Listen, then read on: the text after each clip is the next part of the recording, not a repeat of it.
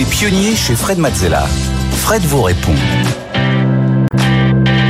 On continue avec vos questions. Euh, Fred vous répond. Eh bien, je suis là pour justement vous répondre. Euh, vous savez que vous pouvez euh, soumettre vos questions, vous aussi, sur tout ce qui concerne l'entrepreneuriat, la création de société, mais aussi tout simplement la croissance d'une activité business.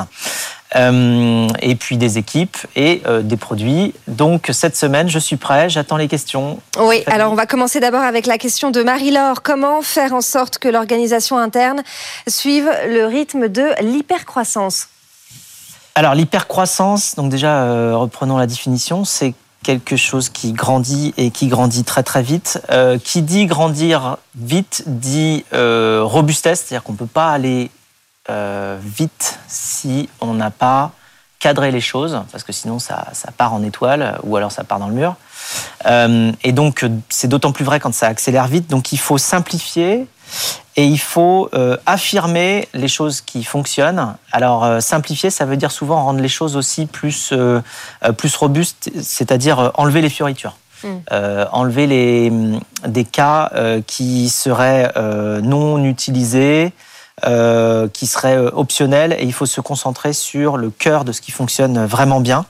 Euh, donc on optimise son produit pour qu'il aille plus vite, pour qu'il aille, qu'il soit plus simple à utiliser. On passe son temps à faire en, chose, en sorte que ce soit de plus en plus simple d'utiliser le produit. On écoute, alors puissance 10, les retours évidemment des clients parce que justement quand on grandit très très vite, on commence à arriver vers des clients euh, nouveaux aussi d'un autre euh, type. Au début, on a des early adopters, ce qu'on appelle, c'est-à-dire des, des, gens qui, euh, de toute manière, quoi qu'il arrive, même si le produit était mal fichu, l'utiliseraient.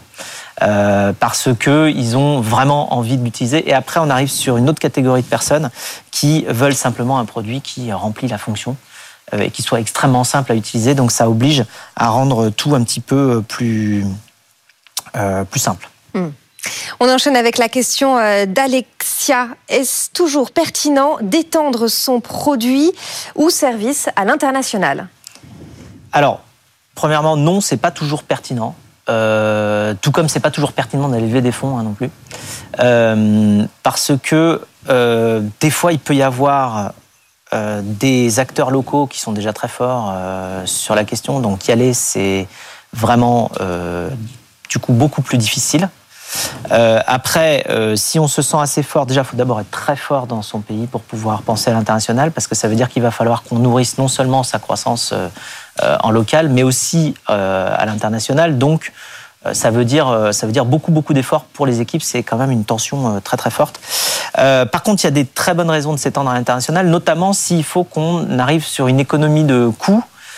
par rapport au volume de transactions qu'on doit faire. C'est-à-dire que plus on va faire des transactions plus on va pouvoir avoir des revenus et donc financer l'innovation, la simplification de son produit et donc euh, réussir à rester à la pointe euh, tout en finançant sa R&D, son innovation. Euh, parce que si on n'a pas assez de clients pour ça, on va avoir un produit qui malheureusement ne pourra pas se nourrir suffisamment de ressources pour s'améliorer.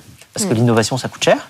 La R&D, ça coûte cher. faire avancer son produit, ça coûte cher. Et donc, il faut euh, avoir une vision aussi de l'international, tout simplement comme euh, une expansion de marché pour avoir plus de moyens pour justement réussir à, mieux construire son produit et à, rester à la pointe. Mm.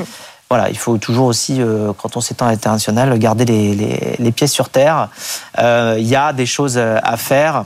Il y a trois étapes. Il y a une étape de préparation, une étape d'expansion, une étape de réception. Euh, ce sont des sujets que j'aborde d'ailleurs euh, beaucoup dans, euh, dans Mission Mission Blablacar, le MBA de l'entrepreneuriat, quand même. Vous, tu l'as sorti cette année? Oui, il vient de hein sortir là et j'ai mis à peu près tout ce que j'ai appris en 15 ans d'entrepreneuriat. Voilà. Donc là, vous avez un MBA de l'entrepreneuriat en quoi Moins de 300 pages, plus de 500 conseils oui, c'est très facile à. La, réussite, elle est peut-être là-dedans. Hein. et c'est très facile à lire parce qu'en fait, c'est des dialogues. Et puis, il y a aussi plein d'exemples. Il y a une quarantaine d'exemples d'autres sociétés. On y voit comment on fait la créativité chez Pixar, comment on fait euh, l'optimisme à la Maïf, comment on fait la culture chez Patagonia, le, recrutement chez, euh, chez Amazon. Bon, on prend plein d'exemples.